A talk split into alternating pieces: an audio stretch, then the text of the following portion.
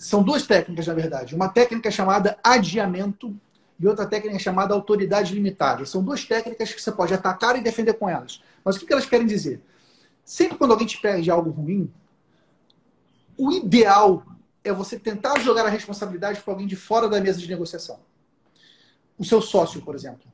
Porque quando você joga a responsabilidade para alguém de fora da mesa de negociação e esse teu cliente não tem como acessar o seu sócio, ele perde barganha, ele não vai te bater tanto. Agora, se ele sabe que você é o decisor, o que, que ele faz? Ele começa a te pressionar. Começa a falar, porra, Pedro, você não está vendo a minha situação, cara? Olha só que merda que a minha empresa, a empresa não está fechada, não está faturando nada, cara, minha família está com, tá com isso aqui pendente, pô, você não vai fazer isso, você não tem compreensão. A pessoa começa a ir para cima de você, porque ela sabe que você decide.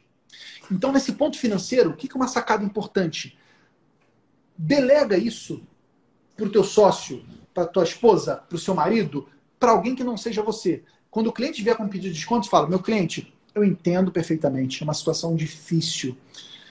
Eu vou verificar com o meu sócio, ele que cuida dessa parte do financeiro. Eu vou verificar e te posiciono depois. Evita entrar no embate imediato, porque no embate imediato essa pessoa vai te pressionar que, que eu estou fazendo? Eu estou adiando a decisão, aí vem a primeira técnica, né? o adiamento, tô, não estou chamando de negociação para resolver agora. Às vezes essa pessoa vai estar no momento quente dela, ela vai estar meio irracional e vai te pressionar, então você adia aquele momento. E eu estou jogando a responsabilidade para fora de mim. Ele sabe que não vai poder me pressionar. Mas Pedro não tem um sócio. Cara, cria um sócio. Fala que o seu marido está te ajudando. Fala que a tua esposa está te ajudando.